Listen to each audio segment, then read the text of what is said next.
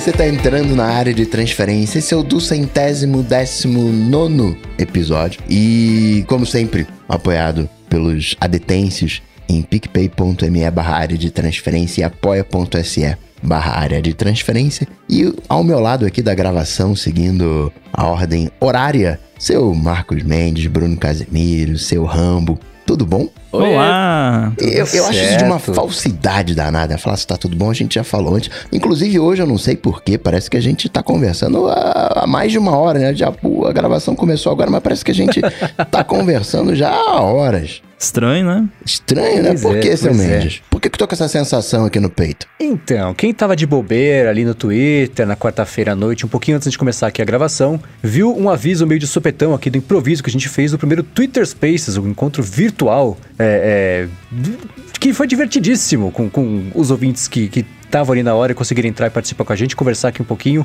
A proposta era falar não, não muito sobre tecnologia, que é claro que durou cinco minutos, a gente voltou a falar sobre tecnologia, mas foi bem bacana. Obrigado para todo mundo que participou, que esteve lá, que conseguiu fazer pergunta, que não deu tempo. Era mais pergunta do que tempo que a gente tinha, o que significa que é ótimo, que dá para fazer mais e mais e, e tem interesse da galera em participar e nosso de continuar, porque não sei vocês, mas eu me diverti horrores. Verdade. Foi muito bom. Divertidíssimo. Então vai, a gente não sabe ainda quando que vai ter mais um, como é que vai ser, mas vai rolar.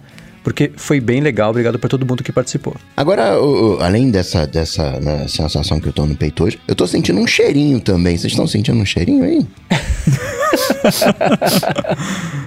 Eu, eu senti um ventinho, mas não teve cheiro, não. É.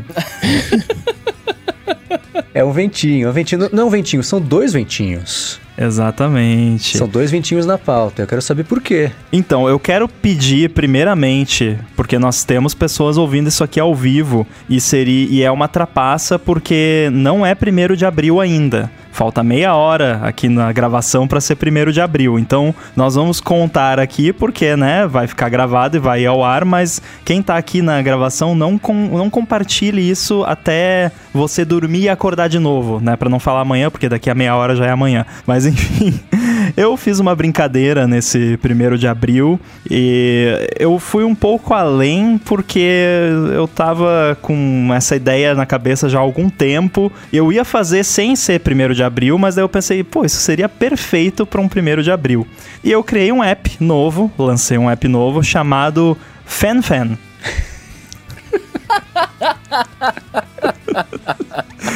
E o, o que esse app faz é, é muito simples. Ah, tem um monte de gente já com os Macs M1, né? Com Apple Silicon, o Bruno aí, né? Eu uma tenho. galera que tá ouvindo também, eu também. E tem uma coisa assim que tem uma coisa que faz falta nesses Macs, que você sente assim um- uma falta daquele barulhinho gostoso, aconchegante da ventoinha, que você quase não ouve. No caso do MacBook Air, você não ouve nunca, porque não tem, eu não né? sinto nenhuma falta, cara. E mesmo no Mac Mini e, e no MacBook Pro é raro você ouvir porque né, não, não chega a esquentar. Então, para resolver esse problema gravíssimo, eu lancei o app chamado FanFan para quem é fan de fans, né, que é ventoinha.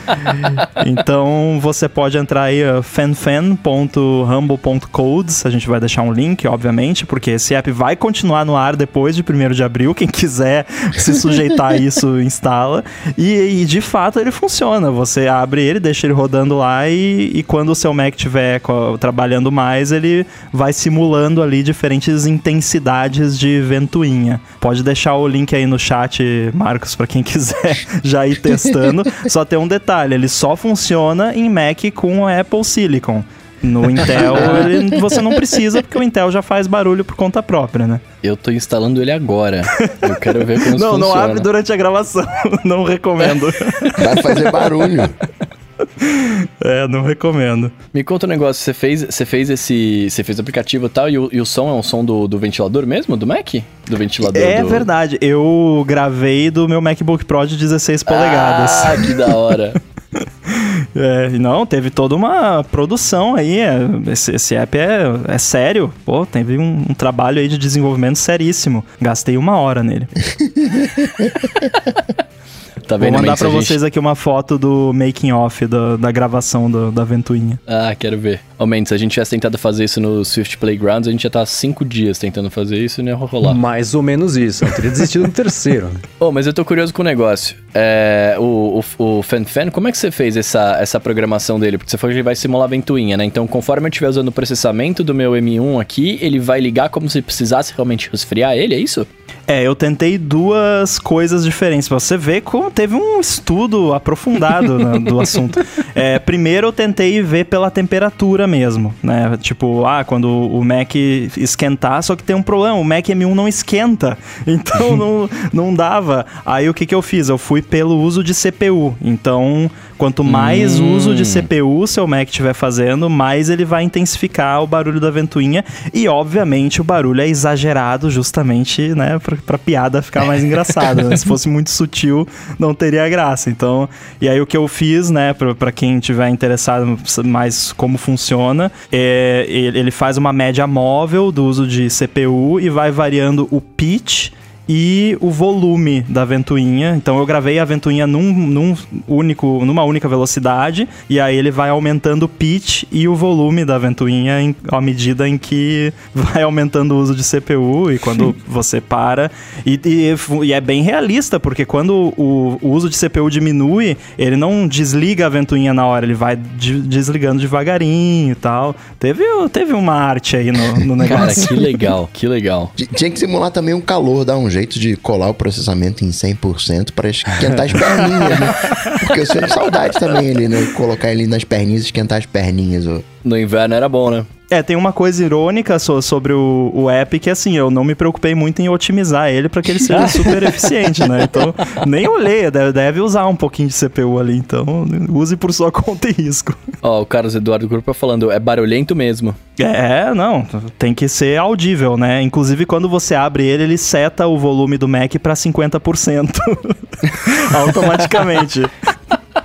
É pra diminuir o, o número de chamados de suporte, né? Que a pessoa ia mandar e-mail no suporte lá, ah, não tá fazendo som, ah, seu Mac tá no mute. Boa. Excelente brincadeira, gostei. E partindo para os follow-ups e ressuscitando o Adetela, o Paulo tá perguntando, Mendes, se você aprova o, o design da, da tela dele. Eu achei ótimo. Ele mandou aqui, tá na- descrição do episódio, o link pro tweet que ele mandou. É do jeito que eu gosto, monocromático, sem gritaria, sem nome dos aplicativos. É eu tentei fazer uma coisa parecida, é, porque teve esse negócio. Tem um monte de pacote que é bem legal de, de, de fuçar, instalar, é, que dá pra agora para colocar no iOS os temas de aplicativos. Ele substitui pelo Atarius, aquela coisa toda que a gente já conhece. E aí eu procurei muito alguns que, que que fossem legais, só que sempre tinha um que um dos ícones era estranho. Eu falei, quer saber, eu faço o meu. Aí eu fiz, ficou bonitinho, do jeito que eu queria. E, e- e eu não sei se incomoda tanto ao Paulo como me incomoda o fato de que se você toca no aplicativo, no, no aplicativo desses, aparece a notificaçãozinha lá do Shortcuts, né? Ou ali te manda pro Shortcuts pra mandar pro aplicativo. Então isso é uma coisa que, que ainda me irrita um pouquinho sobre isso, mas se não fosse assim, eu ficaria tentado a usar esse pacote que ele mandou, porque é, é todo, todo o visual que ele colocou ali. Eu não sei se é dele, se foi ele que fez, ou se é uma coisa que você comprou de algum lugar. Então se você comprou de algum lugar ou se você fez e quiser disponibilizar pra galera, Paulo, manda pra gente que na semana que vem a gente coloca aqui na descrição, ficou bem bacana. Eu achei lindo também, gostei bastante. Eu vou tentar pintar uma- uma- uma- um quadro mental pra quem não conseguiu ver. É monocromático, fundo branco com degradezinho bem de leve ali, o degradê preocupado a, a- a ponto de fazer a barra inferior do iOS sumir, é, mescla uma coisa com a outra ali. E você tem todos os ícones bem minimalistas, a barra de espaços, a barra de espaço, a barra de, de, de, de- de aplicativos permanente ali na parte de baixo. É, você bate o olho, você sabe bonitinho, telefone, mensagem, Safari e e-mail. E, e são os ícones brancos com a iconografia, então são os, os, os shapes brancos com a iconografia preta, e os aplicativos mesmo ao contrário, né? Eles são pretos e com a iconografia ou outline ou o desenho inteiro branco de Twitter. Tem ali um que eu imagino que seja Overcast, né? Porque tem aquela torrezinha de, de, de, de, de rádio, basicamente, né? Que é o que ele simula ali, anotações, configurações, fotos, e-mail. Ficou bem bacana o que ele mandou. Parabéns se foi você que fez o que você encontrou também, porque tem tanta opção que às vezes achar a, a bonita é difícil também. Ficou bem legal. Não, e mesmo assim, aprovado. configurar o negócio dá um trabalho, né? Então, mesmo que você tenha pego tudo pronto, só de conseguir configurar pra ficar bonitão assim, já merece os parabéns. Sim, sim, porque teve, ele fez- teve a preocupação também de colocar os, os aplicativos estão eles estão centralizados no, no meio da tela. Então ele fez aquele a gambiarra com o App Imperator ou qualquer outra coisa que tenha gerado ícones brancos ou nas áreas que precisava ali para fazer pular. Então você tem a primeira linha nada, a segunda linha nada, primeira coluna nada, quarta coluna nada e no meio disso tudo você tem ali é, os seis aplicativos centralizados na tela. Ficou bem bacana, eu gostei. Igualzinho a minha tela, eu quero deixar registrado. E seu Mendes, de novo aqui pra você, o Douglas Rosa tá agradecendo a dica de assinatura de café. Ele foi atrás, assinou para receber os grãos e curtiu que o frete era gratuito, né? Recebeu já e, e eles são de Ribeirão Preto, né? Agora ele vai ver se é bom. Pois é, né? Ele falou "Ah, aqui do lado de casa, porque ele também é de lá. E eu vou deixar aqui na descrição também, pra quem não conhece, a gente falou na semana passada, umas duas semanas, esse serviço que é o Veru pra assinar café e, e, e vale conhecer pra quem gosta ou tá interessado. A gente comentou na semana passada sobre o Zoom, né? Que foi rápido para corrigir os problemas né, que foram aparecendo assim que ele foi ficando mais famoso. E o Paulo disse que toda semana pinta uma atualização, né? Com correções de, de bugs, melhorias de, de recursos. Inclusive, eles foram super rápidos em dar suporte aos M1. É, é verdade, eu percebo também que eles atualizam com frequência, inclusive quando eu fui instalar ele de novo, porque eu tinha ficado um tempo sem usar, não fazia muito tempo que eu tinha o, meu Mac M1 e já estava otimizado, chamou atenção também. Eles viraram o jogo, basicamente, né? Que é o que, assim, toda, todo produto vai ter problema, toda empresa vai ter problema. A questão não é ter ou não ter o problema, a questão é como você responde ao problema. E no caso deles, eles responderam consertando, né? A- a- assumindo o problema e consertando, o que é a melhor forma possível, e consertando num tempo razoável. Então. Não, não tem do que reclamar. Ainda acho a experiência um pouco, né? O app deles, não acho lá essas coisas em termos de experiência, mas funciona, né? E tá ajudando muita gente aí. Esses dias eu vi uma um memezinho, né, uma brincadeira em relação a EAD que se aplica a essa coisa de, de videoconferência. Tava dizendo assim, né, que a videoconferência parece uma sessão espírita. Ei, fulano, você tá aí? Se você tá aí, fala alguma coisa. Dá algum sinal, né? É, o problema do Zoom, eles tiveram dois problemas, né? Eles teve muita coisa que foi descoberta que era malícia e muita coisa descoberta que era amadorismo, né? Então aquele negócio de eles darem maior volta pra deixar o aplicativo instalado no Mac quando mesmo que você não tivesse instalado, porque aí ah, não, se você quiser instalar de novo, a gente facilita e tal, que era como eles conseguiam fazer habilitar aquela parte de você clicar no link e já cair na reunião. Então, tinha umas gambiarras que eles faziam que era uma coisa meio Basicamente Passava malware, né? limite, Mesmo que né? não intencional, malware. É, né? É. Era, era um, um bonware, mas ainda assim era. era do jeito feio que eles colocavam. Era um, um An attempt was made where. É, tipo isso. E também depois, e junto disso, teve muita falha mesmo de segurança descoberta, porque aí era muito mais olho futucando ali na coisa do que eles tinham mão pra conseguir resolver. É, mas uma coisa que, que foi do comentário do Paulo, que eu vi esses dias, alguém comentar no Twitter, acho que foi o Felipe Cipriano. É, ou ele tava re- retweetando alguém, sei lá. Ah, O papo é que tem aplicativo que não fala, não, não explica quais bugs foram corrigidos, não lista os bugs corrigidos pra não parecer que o aplicativo tem muito bug, por isso o aplicativo é uma porcaria. Existe essa percepção? Do tipo, nossa, só que aplicativo horroroso, eles têm que corrigir 15 bugs por versão, não? Então eu não vou mais usar, sei lá? Ou não? Se, há, se existe essa percepção, eu não sei dizer. Agora, que existe um, uma certa hum, limitação do que é exposto em termos de problemas em, em release notes, é, posso dizer que sim. É, até, confesso que até eu já omiti, não especifiquei muito, assim, bu- bugs muito embaraçosos, às vezes você não coloca, né? e, e às vezes também porque é uma coisa irrelevante, não que seja irrelevante, mas assim, uma coisa que não vai mudar, tipo... ho- Hoje eu lancei um, um patch lá do AirBuddy que era corrigindo um typo uma letra a mais. Não, não ia botar no release note, corrige a letra a mais, que, tipo, é, né, não, não precisa. Mas rola da galera dar uma segurada, assim, no, nos detalhes. É, quando é questão de segurança, principalmente, aí tem todo o rigor de due uhum. diligence, de você não expor o zero day lá e tudo mais. Então, é, aí já é um caso até um pouco mais complicado. Tanto é que a Apple, por exemplo, nos release notes de que vão ao público e nos release notes de betas, eles nunca falam, ah, consertamos a falha de segurança tal. Não, depois que lançou, aí eles vão lá em outro site específico de segurança, eles botam os CVEs lá de segurança e tal. Uhum. Então é, claro tem esses tem dois um casos. entre você soltar a correção e as pessoas instalarem, você vai falar, ah, eu corrijo um bug que se você apertar lua pra frente e atrás de soco, você invade o computador da pessoa. Pronto, né? Você ensinou a invadir é. usando o bug que você corrigiu que ninguém instalou ainda. Então, Exatamente. Claro nesse nível de detalhamento não, mas eu achei curiosa a ideia de você não detalhar muito os bugs que você corrigiu para não parecer que o aplicativo é uma porcaria. Porque tem muito bug. Olha só, nunca tinha pensado. É. Quanto as pessoas percepção, podem entender dessa forma, né? Eu não acho que as pessoas têm essa. Pelo menos eu não tenho. Assim, se eu vejo lá um aplicativo que está sempre com bastante atualização e com um monte de bug corrigido, a minha impressão é o contrário. Não, pô, que legal, os caras realmente estão cuidando, né? Estão atualizando. Né? É bem diferente a percepção. Bem melhor do que correções de bugs e é. melhorias, é. né? Mas, mas listar os bugs é, traz uma informação útil. Tipo assim, quando você corrige algo que está travando o funcionamento e muitos usuários reclamam, e aí você diz: Ó, oh, galera, sabe que aquele bug que estava atrapalhando tua vida tá corrigido? Isso aí é uma coisa legal. Mas tem muito bug por debaixo dos panos que não significam melhora de performance, melhora de usabilidade. É, são nada assim, né?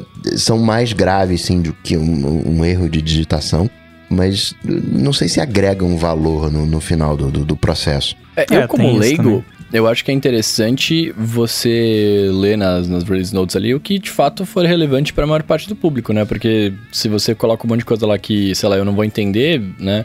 Pra mim acaba sendo irrelevante. Acho que tem que ir meio que nessa linha, tá ligado? Nos release notes do AirBuddy você vai ver às vezes, ah, corrige um crash raro que acontecia, ou um crash que acontecia raramente, em situações muito raras. É, nesses casos eu geralmente não colocaria, mas eu coloco porque geralmente é uma parada que acontecia com uma pessoa só, e essa uma pessoa, ou sei lá, se uma pessoa reportou, deve acontecer com duas, três, né? Aí essa uma pessoa se deu o trabalho de ir lá reportar, mandar log, mandar tudo bonitinho. Aí eu quero que esteja pra pessoa ver lá e saber que ela ajudou né? De certa forma, recompensar o trabalho que a pessoa teve de reportar um, uma parada. Então, mas normalmente eu não colocaria e também o AirBuddy, embora ele tenha um público relativamente grande, não tem dezenas de milhões de usuários, então varia muito dependendo do software em si também, de quanta gente usa, quem é o público e tudo mais. Isso me lembrou uma, uma situação contrária. Eu não, eu tô tentando aqui muito lembrar que aplicativo que é e faz muito tempo, não, não consigo lembrar. Mas era assim, a, o release note era tipo, atenção fulano corrigimos o bug que todo dia você manda pra gente que tem. Instala logo esse negócio e vai ser feliz. Nossa, Nossa bug pessoal, né? Nossa, é, pois é. Nossa, eu faria isso.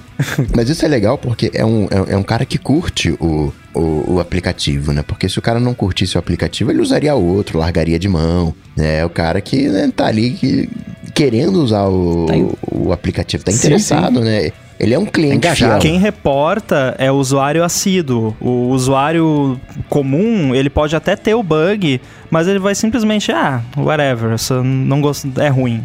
A pessoa meio que não liga, assim. A pessoa que liga, que se dá o trabalho de reportar é quem é a pessoa que se importa, né? Porque ela realmente gosta e quer que aquilo melhore. É, é por isso que algumas pessoas reportam coisa para Apple, geralmente são as pessoas mais fanáticas, tipo eu, né? que ficam mandando bug report. E agora, partindo para os assuntos dessa semana, eu queria fazer uma pergunta pro Bruno. Bruno, você teve a mesma sensação que eu quando viu o convite da WWDC desse ano? Que tá vindo, tá vindo um Apple Glass aí? Cara, se a sua sensação quando você viu esse convite foi de ainda bem que não foi no primeiro de abril, foi a mesma. eu fiquei feliz, inclusive. Nossa. Não, eu, eu, eu, já poderia fazer aqui, com base nesse convite, eu já poderia fazer aqui a bolinha de cristal porque vai ter Apple Glass, certo? Vai ter o ROS, Com certeza. que é o Reality Vai ter o OS. ROS, que é o Reality OS. ROS. Que Tem uma framework de Apple Glass, você tá vendo no reflexo do, do, do, do- do óculos, que inclusive não vai ter hastes, vai ser sensacional. Tipo aquele monóculos, né, que, né, de antigamente, né, que ficava assim, mas né, tem também de óculos, né, que você coloca pendurado no nariz. Vão ter novos Macs com tela mini LED e outra ainda, hein? Vai ter Face ID no Mac, porque a- a, menina tá com a cara lá no, no, no- no Mac, com certeza é um Face ID no Mac. Tem a menor dúvida. Você entendeu errado, o Face ID não é. Ela vai se aproximar com o óculos sem aço e ele vai desbloquear, que nem faz com o relógio. O ruim é que o Mac só vai abrir 40 graus agora, no máximo. Porque são os novos Macs, são os novos Macs. MacBook é. concha. Pra quem não sabe, não viu, foi isso. Essa semana a Apple divulgou que a WWDC desse ano vai ser online de novo e, e a comunicação, ela é uma brincadeira com aquela cena da WWDC do ano passado que o Craig Federighi virou meme, abrindo o computador, ele apaixonado ali, a cara dele iluminada pro- pelo, pelo macOS. E aí a Apple fez essa brincadeira e, e toda a comunicação, todas as imagens que você navega... Eu lembro quando eu naveguei pelo site eram duas telas, a da, da, da WWDC e a do Desafio Estudantil, mas ainda assim, essas duas tinham ali o Mimoji usando óculos e no reflexo dos óculos, dando pra ver ali a barra da, da, da- da- da interface do macOS ali. E aí, e o Ramo, inclusive, confirmou com certeza no Twitter dele, todo mundo viu e entendeu que ele quis dizer exatamente aquilo. Apple Glass confirmado, exclamação, exclamação, 1, né? Então tá confirmado. É, fica a dica, qu- quando vocês virem alguma coisa minha com várias exclamações no final, principalmente se uma delas for substituída por um, é porque é brincadeira, tá? É sarcasmo. Agora, é inegável que tá na cara que a Apple tá brincando com isso, mesmo que não Com o meu vá coração. ter. Tá brincando É, com o meu Tá coração. brincando com o coração de todo mundo, Bruno. É, Esse mesmo que trocadilho não foi intencional ou não? Não, que Tipo, trocadilho tá na cara?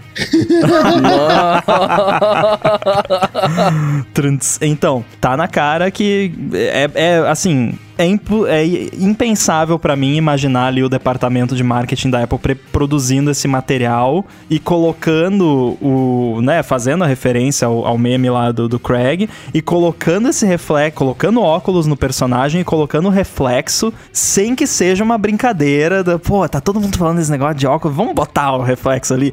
Eles nem sabem, o pessoal que fez essa arte nem sabe se tem óculos ou não, mas colocaram ali pra brincar, né? E, e pode ser que tenha, pode, pode, assim como pode ser que não tenha também, né?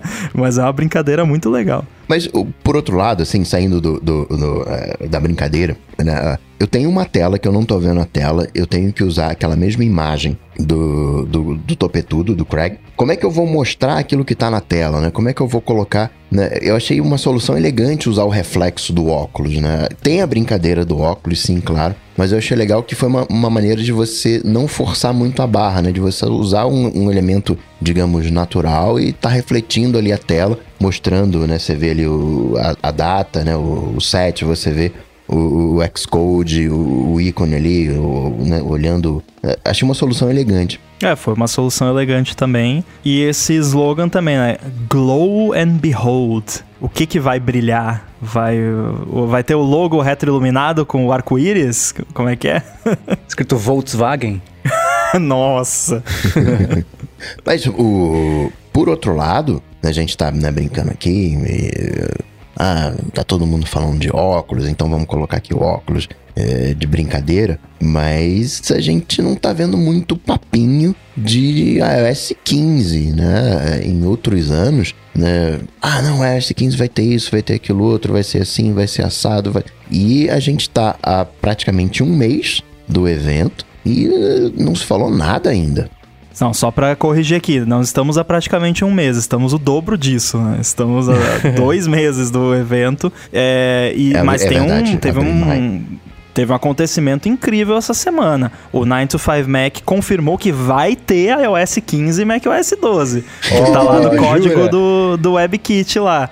Porque, né, a Apple, né, até a Apple falar não existe, né, mas vai ter. Então, né, não, porque como o Coca disse, não teve rumor nenhum até agora, nenhum vazamento, nada. Eu já tava pensando que não ia ter. É, a Apple ia pular esse ano. Tem tanta novidade no iOS 14.5 que não precisa de, de iOS 15. É, agora, eu tava conversando até com o pessoal do 95 Mac essa semana sobre isso, de não ter tido ainda o report do Gurman nem nada.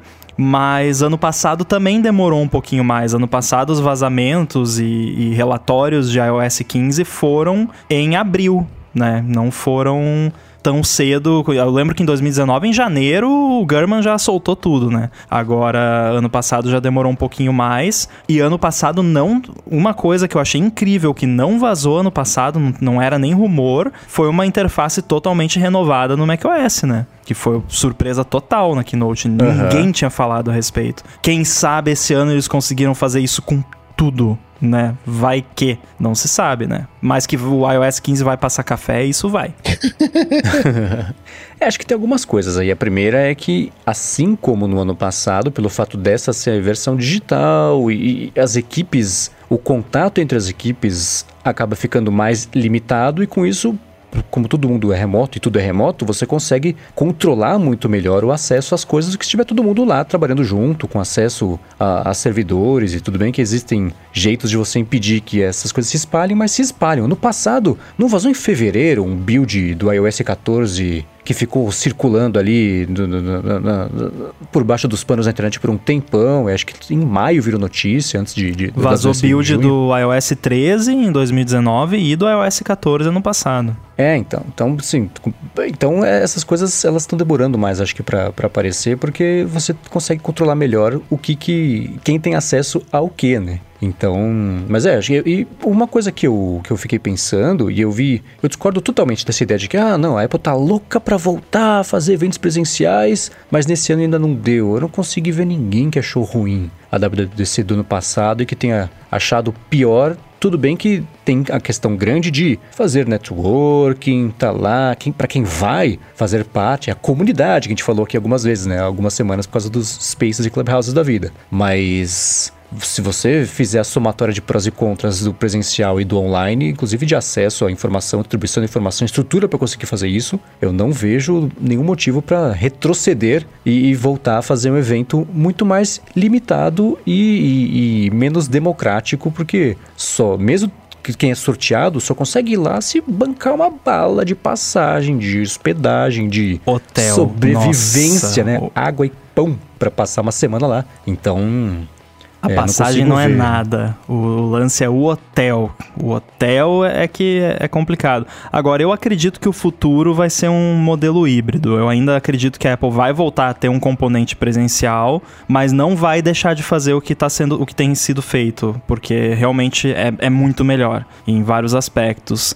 Agora, só uma, uma clarificação aqui, porque foi muito comentado no, hoje, no dia da gravação, isso, e eu acho assim, o, o German tem essa coisa de, né, ele costuma estar tá sempre certo, ter as informações quentes e tal, só que hoje ele soltou uma, uma peça opinativa sobre isso, e muita gente começou a espalhar como notícia. E se você for ler a, a peça, ele fala claramente, eu acho que internamente a Apple deve estar louca para voltar a fazer. Então ele falou, ele falou, eu acho. É, e, e, é uma newsletter dele, não é uma notícia. Então é a ele opinião do German, né? Cada duas semanas eu acho que ele tá fazendo isso aí. E, e é, é, muito louco o, o, ponto de vista dele é o ponto de vista do jornalista que já esteve nos eventos e pôde fazer as coisas. Eu concordo 100% que ao fazer um evento, para hardware especialmente, né? Porque, por exemplo, acho que o ponto dele é mais sobre o lançamento de óculos e tudo mais. É, para hardware, se você chamar os jornalistas lá e, e entregar a mensagem do jeito 100% controlado, você consegue fazer com que essa mensagem que você quer que espalhe seja espalhada e amplificada do jeito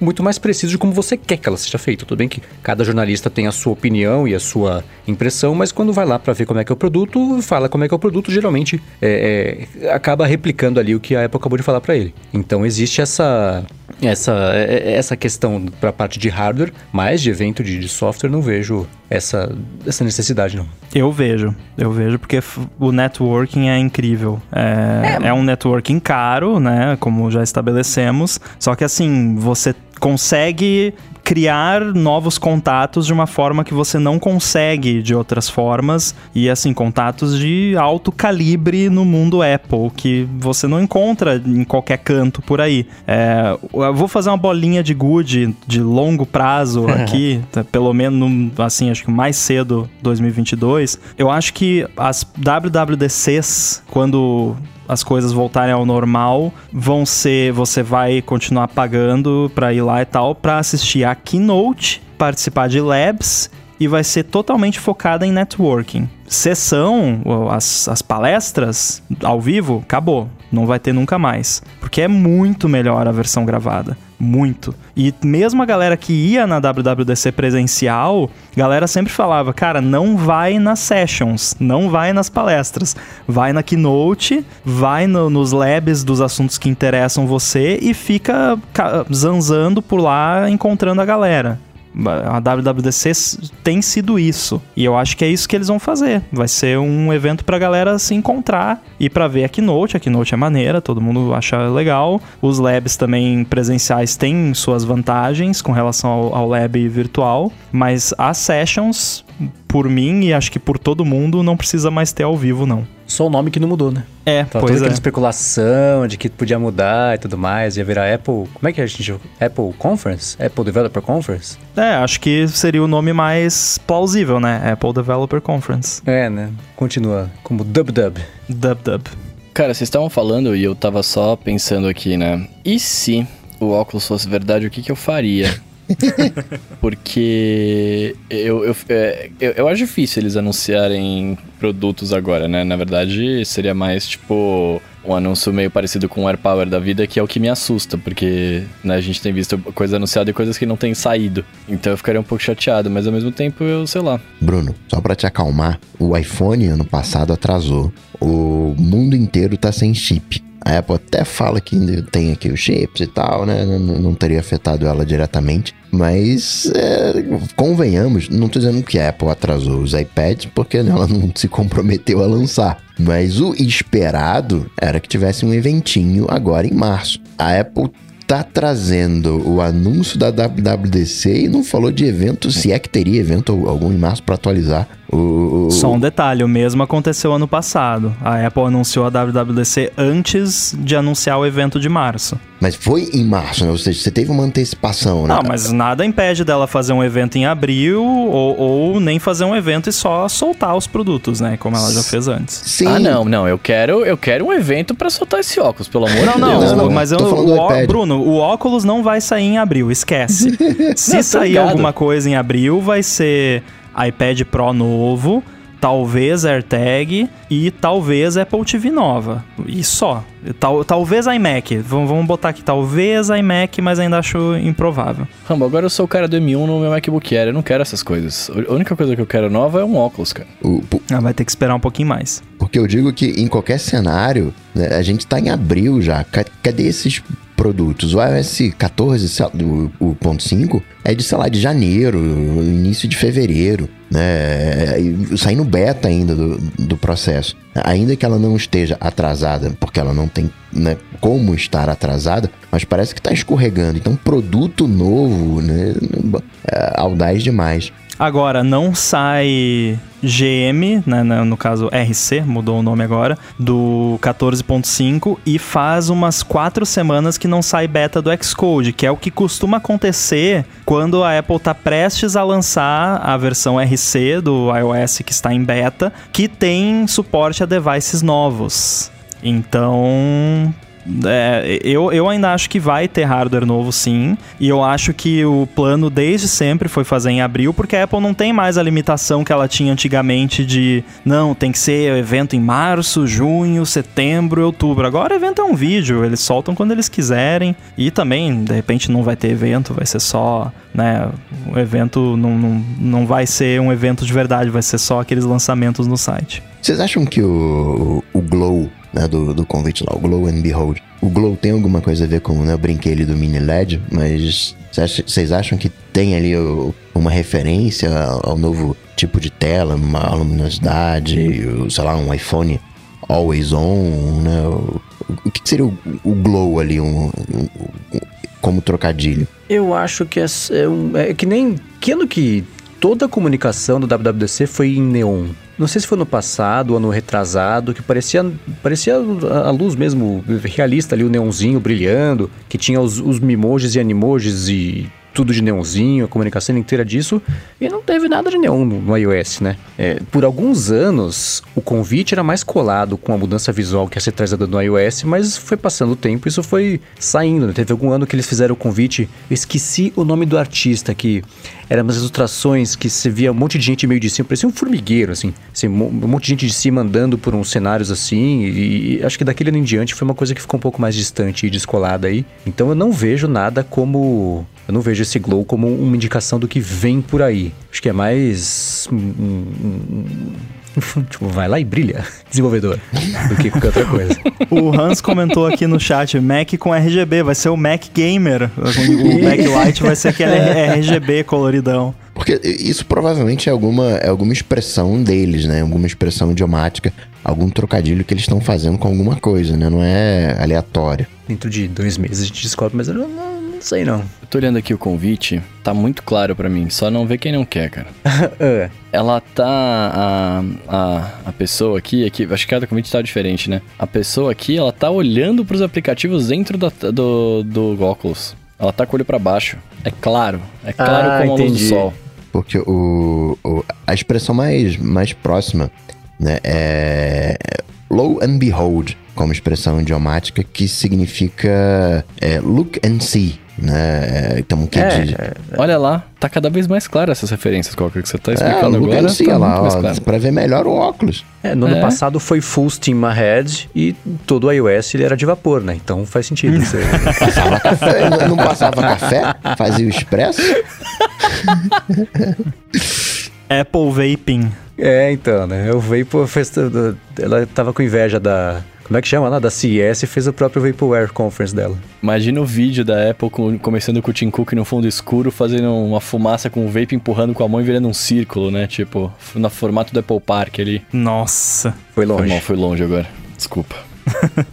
Não, mas o, o, no, no, ano passado, né, você tinha ali a galera, né, no, nos Macs, né, aquela coisa né, mais, mais virtual, né, todo mundo meio que interagindo virtualmente, nas né, sessões, né. Tem um, não que seja uma antecipação do, do, do tema, né? Mas tá, tá conectado de alguma maneira com, com o que rola, né? É, eu sei que eu tô muito curioso porque até agora não sabemos nada. E né? é um, ironicamente, eu acho legal às vezes não saber nada, porque, né, pode, o nada pode ser qualquer coisa. Pode não ser uma coisa boa, mas pode ser uma coisa legal. Então, vamos ver, né? Provavelmente esse nada vai virar alguma coisa muito em breve, mas enfim, quem sabe eles conseguem segurar até lá. Agora, Rambo, você falou que... Eu tava que... procurando aqui a frase para divulgar a WWDC de 2019 e não tinha frase. Eram só os, os, os animojis e memojis em neon, mas não tinha nenhum Glow and Behold ou Full Steam Ahead. Quer dizer, Glow and Behold, né? E Full Steam Ahead. Era só Eu lembro que teve desenho. um ano, não sei se foi 2019, 2018, que é, é, a arte era tudo em 3D. E aí o pessoal, ah, a interface do macOS vai ser em 3D, AR, os é, óculos. Né? Foi 2018. É, que era tudo branco nada. ainda, era só os shades ali da, fazendo os formatos das coisas. Agora, Rambo, você tava falando aí de uh, novos hardwares e tal. Vai ter nova Apple TV?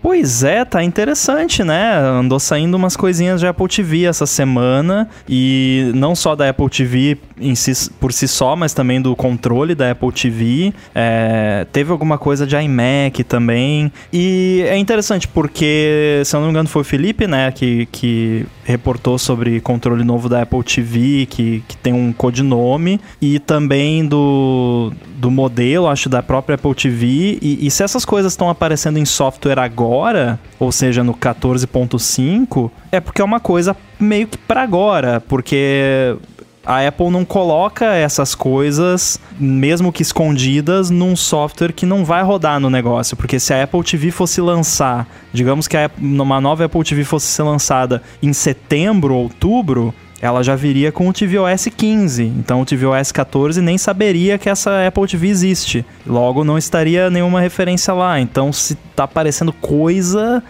me faz pensar que talvez isso vai sair um pouco antes. Só que ao mesmo tempo também essa Apple TV já já se fala sobre ela há muito tempo, então a Apple provavelmente já está trabalhando nela há muito tempo. De repente era para sair com o iOS 14 e não rolou, e aí sobrou um negocinho lá, né? Quem, quem sabe? A referência que foi encontrada foi um suposto novo botão no, no controle remoto, não é isso? Teve vários detalhes, vários detalhezinhos que mudaram. A Apple tá mudando a forma como ela se refere ao controle remoto. Isso foi até o Mac Rumors, se eu não me engano, que reportou que ela tá mudando todos os lugares onde ela chamava o controle remoto da Apple TV de Siri Remote, que é o nome desse controle remoto moderno da Apple TV atual. Ela tá mudando simplesmente para Apple TV Remote. Não tem mais Siri no nome. E apareceu também uma referência a um center button, um botão central do, do controle, que o atual não tem, assim, ele tem um touchpad, mas não tem.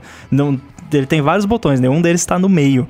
É, e também, uh, segundo informações do 95 Mac, já, já se sabe também o, o, código do modelo do controle novo da nova Apple TV e o modelo da nova Apple TV também, acho que já saiu há mais tempo. Então tem várias informaçõezinhas aí, nada, nenhuma smoking gun assim, de não, vai ser isso, mas várias várias pistas indicando na direção de uma Apple TV nova com um controle remoto diferente do atual, que a última mudança que a Apple fez foi só colocar uma rodelinha branca ao redor de, de, um dos botões, né? Então não é um modelo novo, assim, é só uma pequena revisão. É, eu acho isso interessante e acho que pode ser positivo dependendo do que ela fizer, porque muita gente odeia né, o controle da Apple TV. Eu não odeio ele, mas eu concordo que ele poderia ser melhor. Eu, isso do, do código né, para o novo controle é um, é um bom ponto. Porque eu ia levantar uma bola aqui que hoje você tem vários controles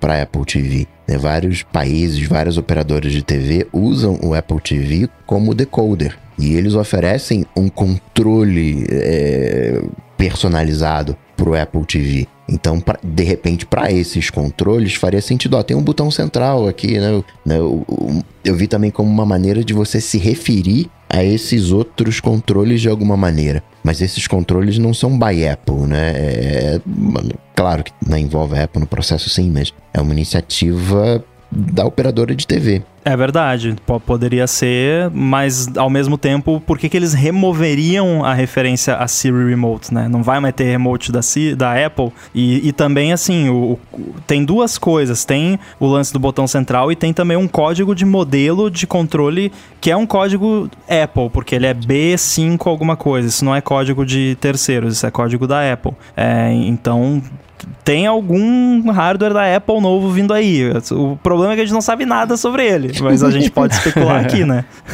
tá na cara esse hardware aí, mano. Ai, meu Deus. Um remote pros óculos. Nossa. Nossa, já pensou que fiasco? É aquele filme do Adam Sandler lá. Nossa, pode que o clique. Ah, eu. Eu, a Apple TV, ela tá com, com. Ela precisa ir num psicólogo urgentemente. Ela não sabe o que ela quer ser, ela não vê uma perspectiva de futuro, ela tá ali só existindo ao léu e ao vento ali. Não, ela poderia ser um, um hardware com foco nos jogos, de volta aquela conversa de que jogo na Apple TV não é uma coisa que é muito usada pela galera toda. É, eu vi esses dias alguém falando, ah, então ela, por que não foca em jogo de vez e faz ela virar tipo Nintendo Switch?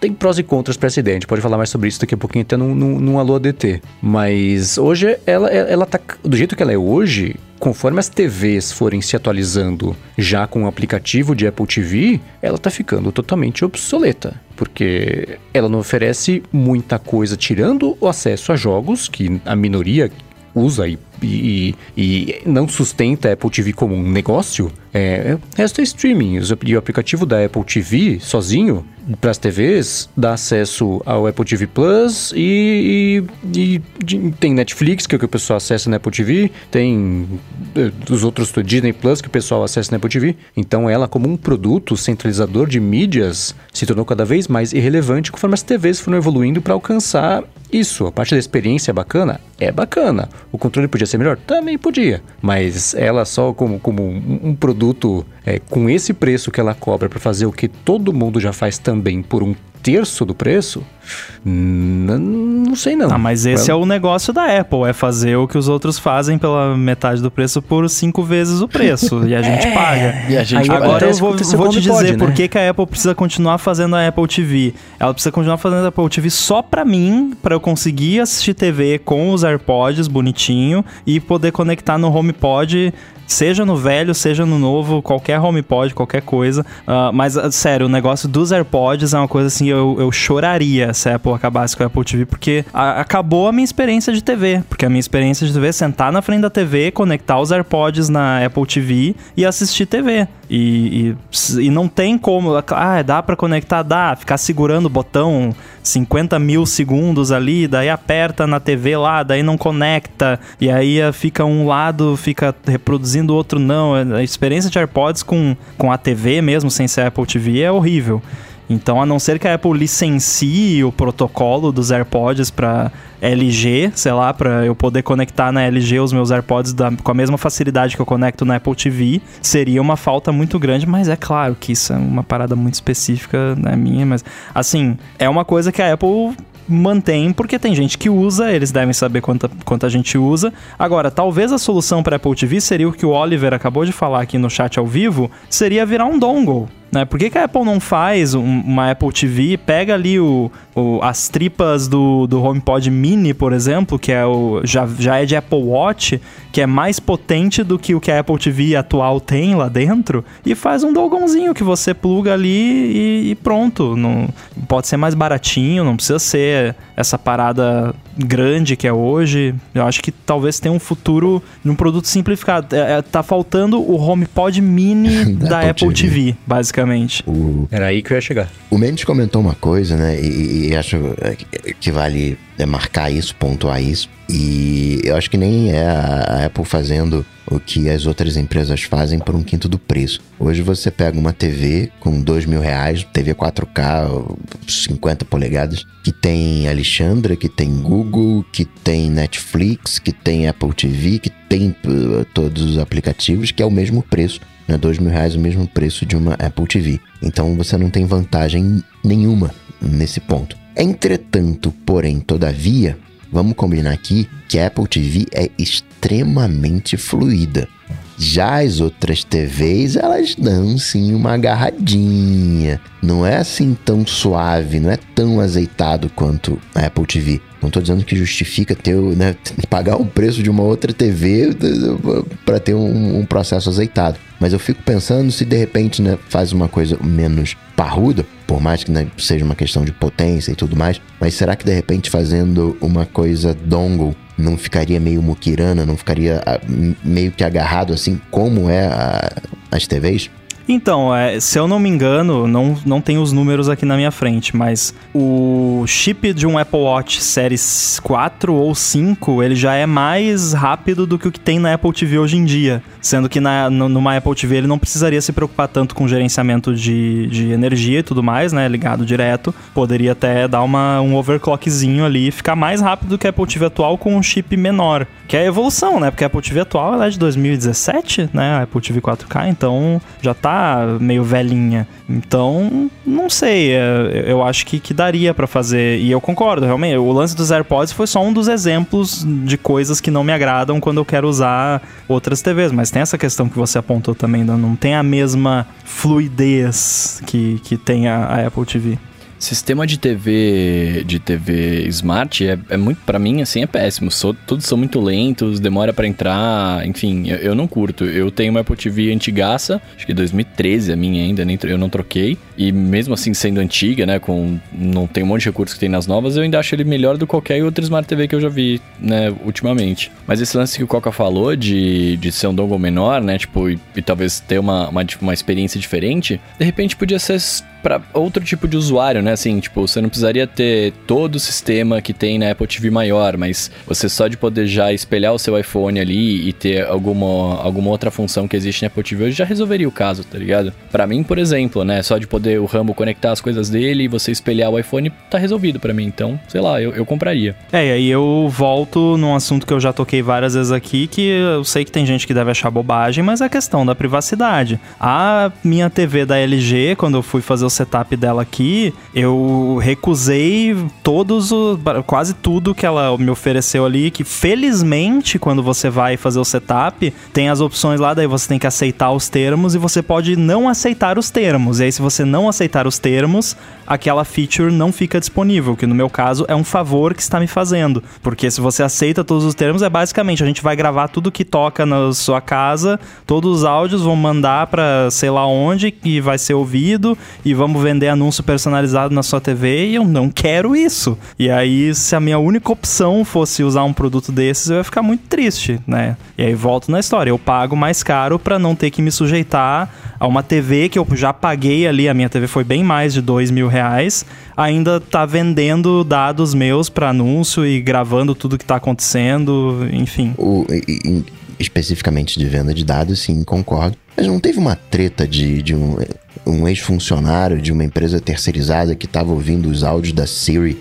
gravados por, por acidente? Que ele falou que foi Não, teve um problema com a Siri, sim, só que a Apple imediatamente assumiu o problema. Imediatamente não, levou uns, uns, dias, mas enfim, assumiu o problema, corrigiu, agora tem a opção lá. E não era um ex-funcionário, era, era que ela estava usando contractors para fazer a aferição de qualidade da Siri com áudios gravados. E aí alguém, algum whistleblower, botou isso em voga, o que foi muito bem feito e estava errado. Só que a Apple corrigiu, né? Essas outras empresas fazem isso e ninguém liga e não acontece nada. Então, né? É bem é, diferente. Isso foi numa época que, assim, no espaço de duas semanas saiu a mesma notícia sobre a Cortana, a Alexa e a Siri, que você tinha seres humanos escutando ali para questões de qualidade e tudo mais. Eles não avisavam ninguém que tinha isso e não era opt-in, não era opt-out, era existente e pronto, e meio secreto. E aí eu lembro que a Apple foi a primeira que falou: gente, então é, pisamos na bola, vai ser o seguinte, a partir de agora você vai ter a opção de não mandar os áudios, de revisar os áudios, deletar o histórico. E aí eu vi que pintou depois no Google, na, na, na Amazon, na, na Cortana, todo mundo é, é, adotou mais ou menos a mesma coisa. Mas foi umas, foram umas duas semaninhas do capeta aí pra esse tipo de assunto de privacidade de assistente, socia de, de assistente social, de assistente virtual. e, é, de enfim, novo, voltando que... naquilo que a gente falou antes, a questão não é o problema, a questão é como a empresa responde, né? E quão rápido e tudo mais. E, e ainda bem que a Apple não é infalível nesse, nesse aspecto, porque se fosse, seria preocupante, né? Então é bom que apareçam problemas de vez em quando pra gente ver que a, a Apple não é infalível e que quando tem o problema, eles fazem alguma coisa coisa a respeito daquilo, porque senão, né, a gente não ficaria sabendo de nada e, enfim, mas uh, ainda confio mais do que a TV que me faz aceitar 50 mil termos de uso, né, antes de, de poder opaca. usar. Enfim, eu bloqueei ela no meu Pi-hole lá no, no DNS, então tá de boa. Sobre a lentidão da, das TVs, um ponto a registrar é que a minha Apple TV ela tá ligada via cabo e a TV não, né? Talvez seja só latência. Ah, verdade. Não, mas a, a, Smart TV normal ela tem um lance até de inicialização do sistema, né? Que demora um pouco mais do que da própria Apple TV. É que eu não sei como é que estão as novas, né? A minha de 2013, você liga, ela demora um tempinho para ligar, que fica piscando a luzinha e tal, mas quer dizer, nem, nem desliga, né? Mas quando você liga uma Smart TV, ela, pelo menos as que eu vi, fica lá um tempinho, tipo, aguarde a inicialização, esse tipo de coisa, né? Então. É, rola um boot, né? Mas assim, isso, isso varia bastante. Claro que a sua é um pouco mais antiga. A minha da LG é do modelo de 2019 e, e quando ela tá em standby, que você só desliga ela no controle, ela liga quase que instantaneamente. Então, melhorou já isso. Deixa eu fazer uma é, confusão para vocês. Eu, assim que eu vi o, o, Apple Watch primeira vez, me deu uma agonia aquele vidro exposto, aquela quina do Apple Watch de vidro exposto. Eu queria tanto que aquilo fosse uma borrachinha assim, sabe? Tipo um G-Shock para proteger. Foi só comigo que, que, que... isso, essa sensação de, de fragilidade do Apple Watch. É, só com você eu acho que não foi, porque tem muito Apple Watch por aí que já tá usando praticamente um G-Shock, né? Você vê aqueles cases enormes ali, tipo Waterbox para Apple Watch, né? Que fala, nossa, ficou com o dobro do, da grossura do pulso. Então você não ficou sozinho nesse seu, nesse seu, na sua aflição de, da tela pelada ali. Eu acho que esses cases de Apple Watch deixam o relógio, tipo, meio Omnitrix, assim, tá ligado? Fica muito bizarro de grande. Tipo, eu não acho nem bacana de usar, tá ligado? E eu gosto de case, né? Vocês estão ligados. É, é, relógio grande é uma linguagem ali e tal, né? A galera curte. O problema é que o Alô, Apple... Faustão. Faustão, né? Mas o Apple Watch não é exatamente, eh, principalmente as primeiras versões, né? Ele não é exatamente elegante, né? Ele tem um, um quê de promoção de, de- de fast food, né? E se você coloca um case aí fica, né, bem, bem, bem relógio do Ben 10 mesmo. Mas não, não- não- é que a Apple não tem um, um- histórico de fazer produtos resistentes, né? O iPhone cai, né? Quebra a tela e tal. E é- tem que quebrar a tela, né? Não tem jeito, é de vidro, né? Mas eh, pra algo assim no pulso, grosso daquele jeito, eh, as quinas, né? De, de, de vidro, né? Caramba, onde encostar isso aqui vai... eh, tudo bem que tem safira que é mais resistente a risco, mas quebra mais fácil do que também a- a- o, o vidro ionizado. É, eu vejo case de Apple Watch, pra mim é, é tipo. O pessoal que tem essa mania de case é, é tipo aquela galera que tem que botar paninho embaixo de tudo em casa, né? Tipo, então tem um HomePod mini ali, tem que ter um paninho embaixo. né? O copo tem que ter um paninho embaixo.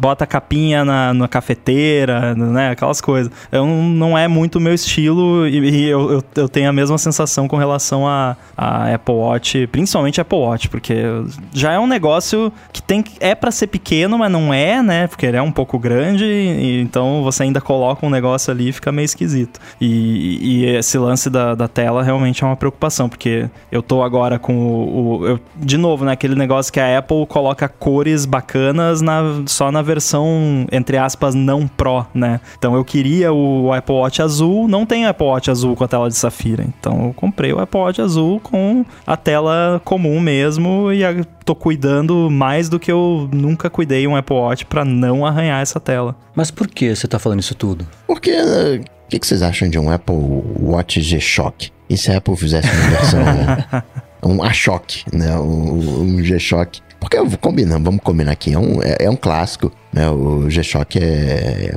dos anos 80, né? E, e teve o, já foi mais febre do que, do que é hoje, mas tem rádio para sincronizar o, a hora mundial, né? Em alguns lugares do mundo e tal.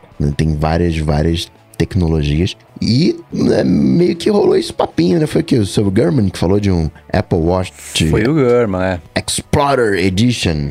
É, ele falou que é isso. A Apple vem trabalhando internamente lá, aquela coisa, mas que ela quer lançar entre esse ano e o ano que vem essa versão mais parruda, mais robusta, mais é, é, é, resistente do Apple Watch pra galera que faz mais esporte de impacto, quem faz alpinismo, por exemplo, que pode ser titânio, pode ser safira, vai arriscar do mesmo jeito, não vai adiantar nada. Então, que a Apple traria, não traria de volta o apelo de esporte, mas ainda assim lançaria essa versão mais esportiva com essa pegada de G-Shock mesmo, talvez, não tá confirmado, mas talvez com esse look bem bem robustão assim, tudo emborrachado em volta, que nem esses cases que a gente tá falando agora, que deixa ele com o triplo do tamanho ali, mas obviamente tem seu público porque o G-Shock é o G-Shock até hoje, as pessoas usam, compram, acho que deve ser uma das linhas mais que, que mais vendem há mais tempo de, de relógio, é, então se ela tá pensando em fazer isso, certamente motivo deve ter, né? Então é, não sei o tamanho o, o, tamanho de mercado disso, mas enfim. Ela deve saber o que tá fazendo, né?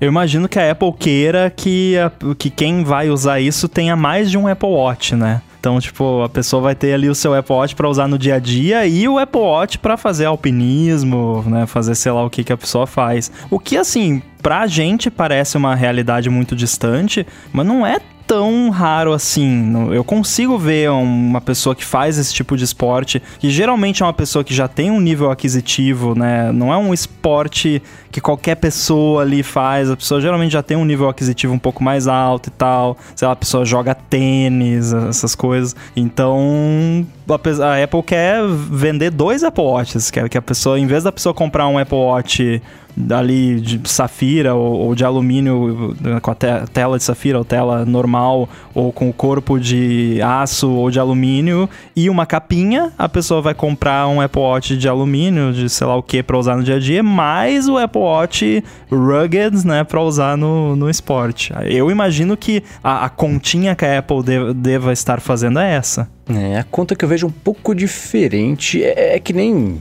Facebook lançando Instagram para criança, Facebook lançando o WhatsApp Messenger, lá, o Facebook Messenger para criança. Quando você começa a atingir o teto do público natural que você consegue pegar para você, você tem que começar a expandir para novos públicos. No ano passado, o WatchOS não lançou o recurso infantil lá, que ah, agora você vai ter o, o, o relógio para criança, que não tem que estar habilitado no iPhone da criança, pode ser no iPhone do, do, dos responsáveis, e vai ter função de controle, não sei o que, lá, lá, lá. Então já expandiu para criança. Um outro público grande Deve ser. Esse de, de, de esporte, eu, eu, eu, vejo ele como uns bolsões inexplorados ainda, de onde mais você consegue crescer um público potencial com um potencial aquisitivo, que é o que o Rambo falou, que é uma galera que geralmente faz esportes que já tem ali uma grana é, é, desperdiçável um pouco maior. Então, eu acho que é mais por aí de você tentar atingir um público que nem te, que nem te considerava, porque você é frágil demais, né? mas que ainda assim represente uma, uma parcela potencial significativa para justificar a existência do produto. Senão vira outro HomePod. Então acho que é mais uma aquisição de públicos novos e de universos novos e de, de, de achar um, um, bolsão novo aí de usuários que não estão ativos ainda nessa base do que de, de, de, dar a opção da pessoa que já tem um poder usar um segundo Apple Watch só para poder escalar montanha. Né? Mas acho que eles querem pegar um público teen, assim? Um público novo, uma galera que não considera comprar Apple. Qual que, imagina você faz uma pesquisa com quem não tem Apple Watch. Por que, que você não tem Apple Watch até hoje? Se uma porcentagem X um, suficiente para explodir isso para o resto do mundo for Putz, porque é muito frágil e eu gosto de andar de skate só que plantando bananeira. Eu raspo muito a mão no chão e eu preciso de um relógio mais Então, se você tiver muita gente fazendo isso a ponto de justificar uma linha nova de produto ser lançada para esse público e para valer a pena lançar e a galera comprar, pode ser o, o, segundo público principal que compraria um Apple Watch que não comprou ainda, tirando os que já foram comprando ao longo dos últimos anos, porque melhorou a saúde, a parte de, de, de criançada também que pintou no ano passado. Então, imagino que seja meio por aí. É, o público, assim como o público-alvo do recurso de criança que você falou, não são as crianças, são os pais, os pais sim, é. que não querem dar um smartphone pro filho, mas que querem conseguir ter uma noção de onde o filho tá, que o filho consiga entrar em contato em caso de emergência, ou pra, ah, me busca aqui, né? É, o, o, Marco, no, no ATP, uns tempos atrás, ele, ele falou que ele comprou um Watch pro filho dele nesse esquema. E foi basicamente isso. Não é que eles querem ficar espionando onde a criança tá. É só assim, pô, ele não ligou, não chegou em casa ainda. Vamos ver. Ah, não, tá lá na casa do amigo dele ainda. Tá tudo bem. Aquela coisa. Ah, quero. Quer, quer me mandar uma mensagem. Porque tem muitos pais que não querem dar um smartphone pro filho pequeno, né? E com razão, né? Eu também acho que não deve dar. Então um relógio, ainda mais que ele tem o lance de controle para, por exemplo, no horário da aula, né, bloquear para ele só ser usado pro essencial ali, para não distrair a criança na aula. E esse Apple Watch mais, né, resistente seria um esquema parecido. A pessoa que, ah, eu não tenho um Apple Watch porque vai quebrar, né? Se eu, se eu usar no esporte que eu faço. Ah, ah vai quebrar? Então toma esse aqui.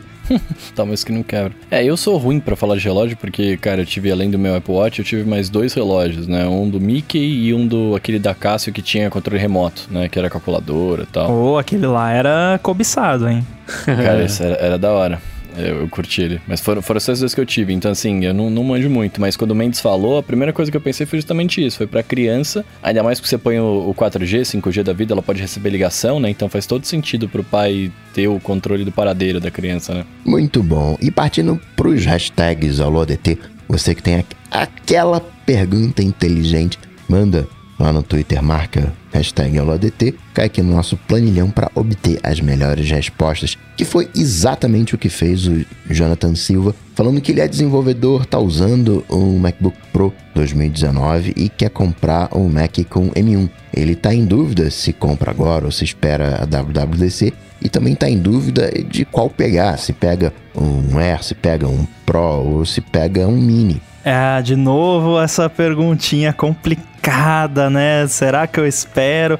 Agora, a boa notícia, ou não também, quer dizer, a boa notícia pra gente é que no momento atual essa pergunta tá um pouco. Esse tipo de pergunta tá um pouco mais fácil de responder, porque não sei se vocês concordam, mas eu acho mais sábio no momento esperar. Se você já conseguiu esperar até agora, se você não tem uma necessidade urgente de trocar ou de comprar eu esperaria, porque pode ser que role iMac novo agora, né? Ainda mais que você não sabe se você quer um laptop ou um Mac Mini ou algo assim. Dá uma segurada aí, porque dois meses já tem a WWDC e é tem uma probabilidade alta de que a Apple vai anunciar novos modelos na WWDC, ou talvez até antes, então... Ou antes, é. É, no momento atual eu, eu esperaria. Agora, com relação a qual o que você quiser. M1, M1, né? Agora, quando a Apple lançar outros, aí não sei, mas da linha atual, você vai ter uma experiência muito parecida em termos de performance. Se você quer o melhor de performance possível que você pode ter na linha atual M1, pega o Mac Mini, que é o que tem mais espaço para esquentar e se resfriar, e por conta disso ele consegue sustentar ali uma performance mais bacana por mais tempo. Mas, cara, eu tô usando um MacBook Air aqui desde dezembro para fazer todo o meu trabalho e tá maravilhoso. Então, pega o que você quiser, o que for mais conveniente para você. Mas, mas eu sugiro esperar no momento atual. Tem também o que, o, por exemplo, é, se você tem um Pro de 2019 ele vai ter mais ou menos a mesma, e for um 16 polegadas, ele vai ter mais ou menos a mesma performance de qualquer M1, mais ou menos ali a grosso modo. Você não vai ter nenhum... Ah, na prática não é não, viu, Coca? Porque eu tenho aqui, não... É, é no, assim, numericamente falando, é bem próximo. E realmente e não é tão diferente, mas usando vai ser é outra coisa. Vai ser mais liso porque você conecta o, o cabo externo do monitor, ele não, não demora aqueles 5 segundinhos, né? É, é instantâneo. Tem. A... Xcode compila mais rápido. Mas o, que eu quero propor é o seguinte: você não tem uma mudança brutal, tirando que não aquece, que não tem ruído, né? Tirando aquelas coisas que atrapalham, a gente tá falando de uma máquina atual, não é uma, uma máquina de 2015 que o cara tá em dúvida, é de 2019. Se ele precisa muito, de repente ele pode combinar o 2019 dele com um mini um Mac Mini ou um, um Air, né? Fazer algum combo temporário caso ele queira desenvolver alguma coisa né? que precise de M1, testar alguma coisa de M1. Mas acho que uma decisão para ele migrar, ah não, vou. Porque são 16 polegadas contra, na melhor das hipóteses, falando de mobile, 13 polegadas. É pequenininho, não cabe um Xcode ali, né? Como não, Coca? Ah, Olha ah, eu aqui. Ah, não, mas você tem um monitor externo, né? Você, você... Não, eu não tô usando monitor externo. Você no... sobrevive com aquela... Eu tô usando... Com, né, ali com... Sobrevivo. Caramba, a única coisa assim que... da tela do MacBook Air, hein? a única coisa que eu mudei aqui é que em vez de eu usar a... Porque no MacBook Pro de 16 e, e os MacBooks que eu tinha antes, eu usava a resolução que é, é... Ela é 2x de fato. Que aí as coisas ficam um pouquinho maiores, mas fica super nítido na tela. Nesse aqui eu tô usando o default lá, que é um pouquinho, dá um pouquinho mais de espaço na tela, mas não é o 2x realzão, assim, perfeito. Mas tá maravilhoso. Poderia ter mais espaço? Poderia. Só que assim, né? Disclaimer, é, é um setup temporário para mim. O, o, meu setup final muito provavelmente vai ser um iMac, quando a Apple anunciar um iMac Apple Silicon. Mas tá dando pro gasto. Mas o que você falou faz todo sentido, sim. Se o, se o cara já tem um MacBook Pro de 2019, espera. Espera, porque tá para sair anúncio aí, então não tem pressa. Se você quer testar alguma coisa de M1, precisa para trabalho para testar, aluga um M1 lá no Mac Stadium, acho que é sei lá, 60 e poucos dólares por mês e pronto, vai ser mais barato. e o Guilherme quer saber qual é a origem do termo gate, que é usado hoje em dia em qualquer polêmica né, da Apple, né? Tem lá o Antena Gate. De onde é que vem esse gate, hein? Esse gate vem do Watergate, que era. Eu vou tentar resumir muito aqui, mas basicamente, quando Nixon era presidente dos Estados Unidos, ele.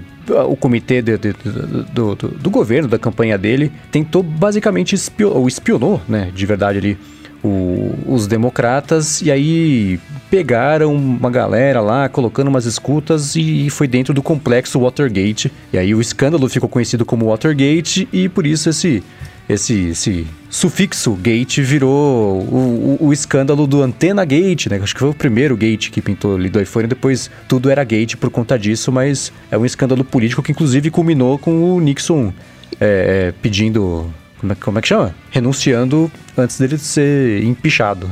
E isso não é só da Apple, né? Qualquer, digamos assim, qualquer escândalo, o americanos né, mandam um gate no final. Sim, sim, mas é isso aí. Tá no dicionário já? Será o, o gate como sufixo? Deve estar tá já, né? Porque é tão usado Tem. há, há bastante tempo. É dos anos 70, não é? Tem aí já quase 50 anos. Eu tô entrando aqui, mas por enquanto eu só achei a definição de que é um portão. E o Anderson Nogueira tá querendo saber se a gente ainda assina o Apple Arcade. Eu, eu assino por tabela. Eu assino o Apple One, que tem o Apple Arcade junto. Mas é bom, porque eu, eu tô viciado no joguinho. Na verdade, eu, eu, eu terminei já o joguinho. Terminei não, tô na última fase, mas tá com um bug e não dá pra passar da última fase. Que é o... Como é que chama? Spire... Pô, isso é spoiler aí, então eu não vou conseguir quando eu chegar na última fase, porque eu também comecei a Desculpa, hein. jogar. Comecei a jogar esse mesmo jogo por recomendação sua e é mó divertido mesmo. É, tá, tá sendo bem legal. Assim, Spire Blast. A penúltima fase disponível tá com bug que você tem que. Ele é desses joguinhos que eu, eu, é o tipo de jogo que eu gosto. É quebra-cabecinha ali, você tem que derrubar bloquinho. É tipo isso. É um Aí Candy Crush, só que bom. Isso, e ele é o tipo de jogo que é insuportável quando você quando faz parte do Apple Arcade, porque ele é uma maquininha de anúncio e só, né? Ele cada três fases, cada uma fase, cada duas fases, te mostra lá o anúncio daquele careca lá passando com a mangueira no senhor, tentando passar no barquinho, aí cai a lava na cabeça dele. E é insuportável jogar. Então o bom dele fazer parte do Apple Arcade é que você só consegue jogar, você só joga o jogo sem distrações. E aí essa penúltima fase que tá disponível é isso, ah, tem que tirar 30 quadrinhos brancos. Só que eles esqueceram de programar para aparecer o quadrinho branco na fase, então você não consegue passar. Mas é ótimo o jogo. Passei horas e horas e horas jogando. E tenho jogado também o um que se chama. tô abrindo aqui.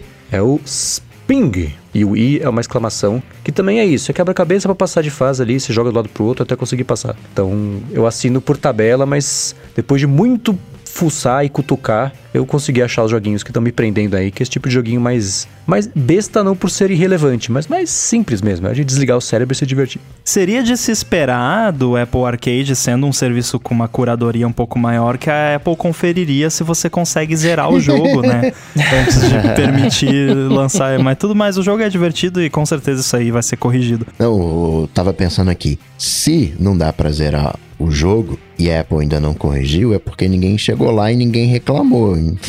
então não tem ninguém jogando. hein? O Marcos foi o. Não, é que o jogo é tão difícil, o Marcos é tão bom que ele Foi foi o primeiro a a chegar lá. chegar, né? Tá vendo? Ah, agora, eu também assino o arcade de tabela por causa do, do Apple One.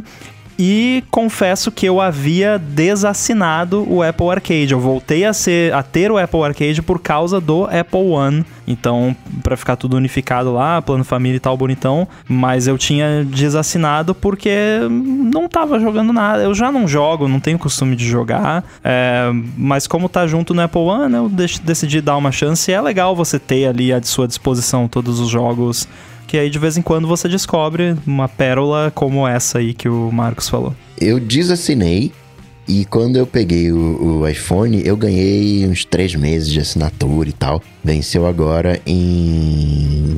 Acho que fevereiro, né? Venceu recém. Então eu desassinei, ganhei uns três mesezinhos e agora tô, tô sem de novo. Mas vou assinar pra ver se tá com bug mesmo essa, essa última fase. eu, cara, eu tô, eu tô junto com os meninos aqui, eu tô assinando por tabela, por causa do Apple One, mas por estar assinando por tabela, eu acabo, né, vendo o que, que tem lá, porque é de graça, né, entre aspas, então fala, vamos ver os joguinhos. E aí eu tô jogando agora um que chama Cat Quest 2, porque eu joguei no Switch, o Cat Quest 1, e aí essa continuação, então tá interessante. É, tô jogando outro que chama Jornada Afiada, que é meio RPGzinho assim também, e é legal. E tô esperando um que vai lançar que chama Fantasian, que é dos criadores de Final Fantasy, é um RPG que eu tô ansioso pra testá-lo. Então todo mundo com acesso ao Apple Arcade. E aí entra, casa com a pergunta do Fábio Anaga. E se a Apple lançasse um iPod Touch a lá Nintendo Switch que tivesse um Arcade Plus e os controles a lá ROG Phone, seria sucesso total? Nossa, como que isso? Eu tô tentando entender como é que ele vai funcionar. É, um iPod Touch com os Joy-Cons, basicamente. É, o iPod Touch, ele... ele É que ele é muito pequeno, né? É, é louco que ele ainda existe, né? Deve ter seu público, tipo o Apple Watch Explorer Edition. Você falou, tá, é verdade, né? Tem, tem esse negócio. Então, um caminho dele poderia ser esse. Imagina se ele virasse, que eu falei que a gente ia falar mais pra frente disso, se de algum jeito um iPod Touch, a lá Nintendo Switch, também fosse Apple TV, com esse foco em jogos pra justificar a existência, além dos streaming que todo mundo já tem de outros 60 jeitos diferentes. Não me parece ser o tipo de coisa que ela faria, mas ainda assim é uma boa alternativa pro público de jogos, né? Que, você, que a gente sabe que costuma gastar um dinheirinho com essas coisas. Eu eu não, não, não eh, pra mim, né, não, não sou esse, esse jogo pra mim, né, até mesmo console, né, é, é um evento, né, caramba, legal o console e tal, né, eu acabo ficando com, com preguiça para as coisas do dia a dia, o iPhone combina mais comigo, mas eu não me vejo investindo é, se é para investir, vamos investir num, num, num, console e tal, criar um ecossistema, né? Um sofazão ali, uma poltrona, um TVzão, do que um, um, um Nintendo Switch. Acho que o Nintendo Switch ele entra mais. Não é pro jogador amador, mas de repente pra criança, né? Que tá ali começando e tal, um investimento menor, talvez. Aí né, seguiria um pouco nessa linha. É, que, é que poderia... a Nintendo ela tem. Vai lá, vai lá. É que a Nintendo ela tem um posicionamento mais família mesmo para você jogar, né? A, ideia do Switch é você jogar né, on the go com a, com a galera, né? Com amigos, com família, etc. É, mas eu não vejo. Eu, eu, acho interessante a ideia, lógico. Eu, eu, sempre fui o cara do Game Boy, eu gosto de, né, de jogos mobile e tudo mais. Mas, cara, é que eu acho que assim, pra, pra virar um, um, device desse, você tem que ter uma gama de jogos que de fato sejam jogos muito interessantes pra galera querer realmente pirar e jogar. Hoje você tem Free Fire, você tem uma série de coisas aí que tem campeonato, que a galera ganha grana, né? Clash of é, Clash Royale, é, é, um monte de jogos aí que a galera ganha grana e, e, e é mobile e tudo bem. Mas não, é, não são jogos que você precisa ter controle, que você precisa ter é, é, Joy-Con e etc, né? Então, tipo, já, tá, já é um ecossistema muito bem feito. Pra Apple fazer uma parada dessa, ela teria que ter um Apple Arcade, de fato, com títulos super, hiper, mega interessantes que fizessem a pena, é, que fizessem valer a pena você comprar, né? A Nintendo, ela acaba rolando com esse tipo de jogo porque ela, ela vive de alguns títulos há anos, né? Que são todos os títulos do Mario, Pokémon e Smash e Zelda, né? Então são esses quatro que acabam sustentando o videogame como um todo, né? Então, sei lá, eu acho que acho, acho, acho bem, bem difícil vingar, saca? É, o que. Então, ele até comentou aqui um Arcade Plus. Eu imagino um iPod Arcade com assinatura vitalícia do Apple Arcade, o Apple Arcade Plus, e esse Plus daria acesso a esses jogos que só faz sentido no dispositivo dedicado. Ele até fala aqui, sei lá, 120 Hz de frequência da tela, tela OLED. É, se ele tivesse e esses jogos específicos desse hardware tivesse já, ele tivesse os Joy-Cons ali para você jogar, plugar na TV e jogar à distância, aquela coisa toda. Mas né, não, não me parece tipo de coisa que a Apple tenha interesse em fazer. Por outro lado, a Qualcomm vai lançar o corrente do Nintendo Switch, né? Então tá tudo meio no ar desse mercado. mas é, é, seria um excelente produto, mas, mas é, é não sei se o tamanho de mercado é, seria uma coisa que, que justificaria a Apple investir e lançar um produto. É que o console, ele é feito. Ele, cara, por mais que o console seja girado e tal, ele, ele precisa dos títulos, né? As pessoas acabam comprando o console não pelo console em si, pelos títulos que ele tem, né? E ele tem um tempo limitado de, de tempo de vida é. que é da, até ficar obsoleto, né? Então tem isso também. Sim. E, e aí, assim, balmerizando a parada, é a, a, a, Apple já tem esse mercado de games dele solucionado, entre aspas, hoje, o próprio iPhone, iPad, né? Que são jogos mobile que, que tem hoje que a galera já tá gostando. Então eu, eu não vejo a necessidade, na verdade, tá ligado? É. E ele tá comentando aqui ao vivo: game é satura mais do que cinema. É, é a galera que vai gastar com PlayStation, não vai Exato. gastar com iPod Arcade Plus. Então, é, esse, esse falou do tamanho de mercado, do tamanho de mercado de games, o tamanho de mercado que se interessaria por comprar isso ao invés de um Nintendo Switch, ao invés de um, de um, de um, de um PlayStation ou de um Xbox. Tudo bem que é, o, eles não concorrem diretamente, o Xbox e o, e o, e o Nintendo Switch, mas ainda assim, é, você teria que convencer a pessoa a não comprar o Nintendo Switch, comprar esse aí, porque aí sim ele concorreria de igual para igual. E vamos combinar, que aí, que aí entra só na, na parada que eu gosto de game, né? Mas a, a, o cara que vai comprar o Nintendo Switch, cara, a maior parte do público é porque quer jogar Pokémon, tá ligado? Então, tipo, você não vai ter esse tipo de jogo no, no mobile, né? Assim, eu, eu nunca vi, e aí eu posso estar completamente enganado, né? Porque, enfim, pode estar fora da, da, da, minha, do meu ciclo aqui, mas eu nunca vi ninguém falar, ah, eu vou comprar tal smartphone porque roda bem o Free Fire, por exemplo, né? Tipo, a galera joga com o que tem e, e tá jogando, e tá vivendo, tá ligado? Então, sei lá. O Raimundo Torres tá querendo saber se vale a pena Apple Care Plus pros AirPods Pro. Olha, eu tenho, sabia? Eu, eu comprei Apple Care Plus pros meus, meus AirPods Pro e, cara, nunca usei, para ser bem sincero, e eu tenho problema que eu não tô podendo usar, então eu acabei comprando à toa, saca? Não, não. então, minha pergunta é essa, você tá dormindo mais tranquilo? não. Não, mas eu, eu, lembro que eu comprei, o, o, na época eu comprei porque tinha aquele lance das chips, né, de que se, se você tivesse o Apple Care Plus, você ia comprar, pagar mais barato e tal, né? Mas eu, eu nem sei se, é verdade, se isso acabou rolando, porque eu nunca precisei precisei trocar elas. E, cara, sei lá, eu fiquei imaginando, tipo, ah, qual que vai ser o meu problema? Ah, eu vou usar tanto que a bateria em um ano não vai rolar e eu vou pedir para trocar porque a bateria não deu tempo. Mas será que eles trocariam, né? Sei lá.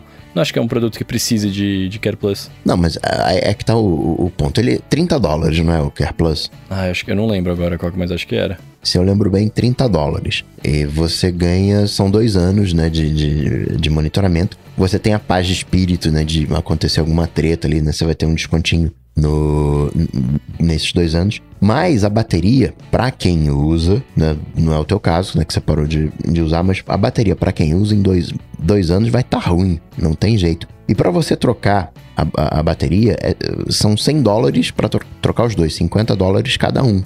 E a troca é gratuita dentro desses dois anos, retendo menos de 80%, que vai acontecer se você usa diariamente. Então, eu acho que vale super a pena. É, não sei. É, não, então, eu acho que eu só voto vencido. Na verdade, eu vou empatar, que eu acho que o Rumble vai achar que não vale a pena também. Porque eu falo, puxa, é, todo AirPod que lançou teve um programa de reparos pro problema mais comum.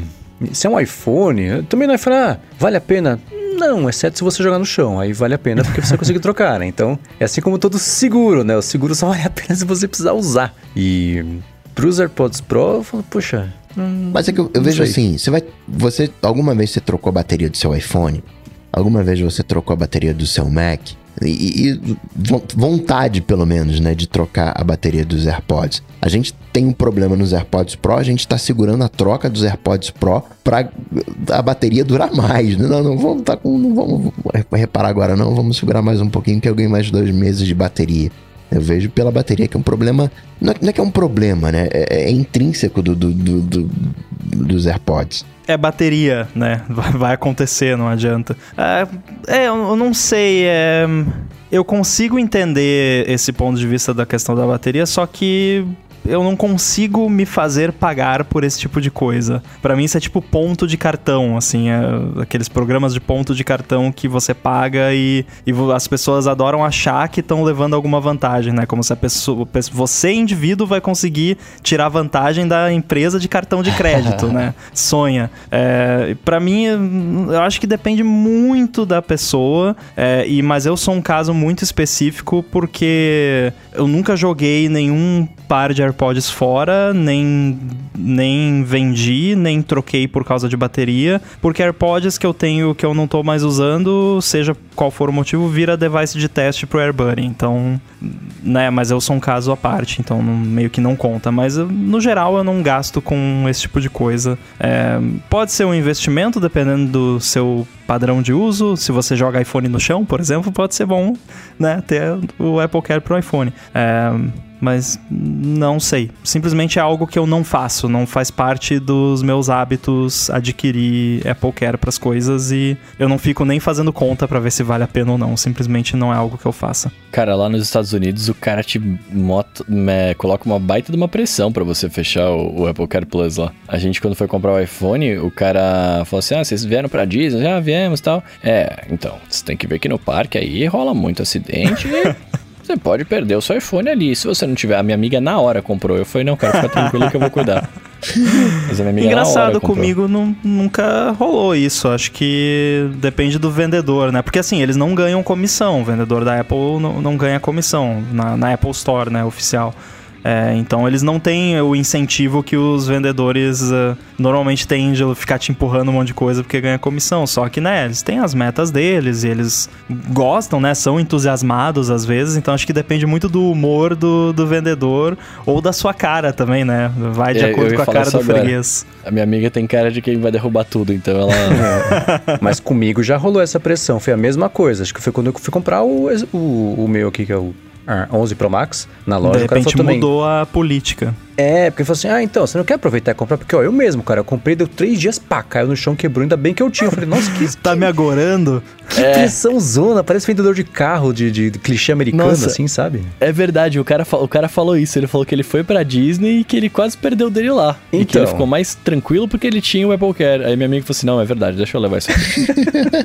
Não, sendo ali na Disney, eu até meio que concordo ali, de repente. O cara né, tem ali ac- acesso a dados, né? Realmente tem o. A galera volta muito na loja reclamando, caramba, perdi e tal, mas rolando em outras lojas também, como o Mendes falou, aí, né, né, Muito que bem, sempre um prazer e uma honra compartilhar né, esse, como diz o Mendes, nesse ótimo trabalho que os apoiadores nos dão, apoiando o podcast o Área de Transferência lá em picpay.me barra área de transferência e apoia.se barra área de transferência. Se você né, tá com grana curta, não tem problema, né? Pode apoiar dando as estrelinhas, dando os likes, fazendo recomendação, espalhando a palavra, contando para os outros a respeito do podcast. Agradecer também ao Mago Edu, que faz a edição, né? Que entrega sempre um episódio fresquinho toda sexta-feira pra gente. Para falar comigo, vocês sabem, só ir lá no Google, bater Cocatec, que a gente troca uma bola. Eu sou arroba underline inside no Twitter, Guilherme Ramo 2 no Instagram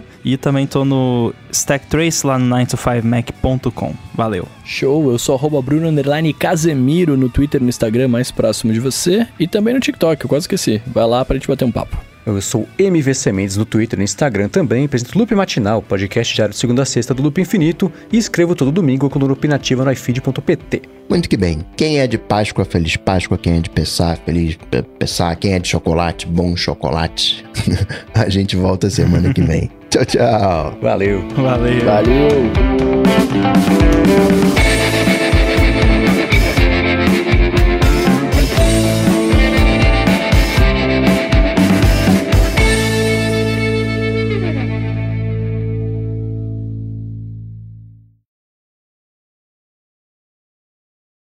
Eu só preciso mandar esse e-mail e eu tô pronto. Beleza. Que bom que é um e-mail, não uma reunião, né? Ai, não vou nem falar sobre isso. Hoje eu não sei se é a pandemia, mas o povo tá muito carente. Meu Deus do céu. Não, é a pandemia, com certeza. Não, o mais engraçado é você contratar um profissional que cobra por hora, como por exemplo eu, né? Que eu, nas raras vezes em que eu vou fazer um contracting, eu- o valor é por hora e, e não é muito baixo. Aí a pessoa vai lá e, e paga. Eu, eu falo, ó, eu tenho tantas horas por semana no máximo e aí é só.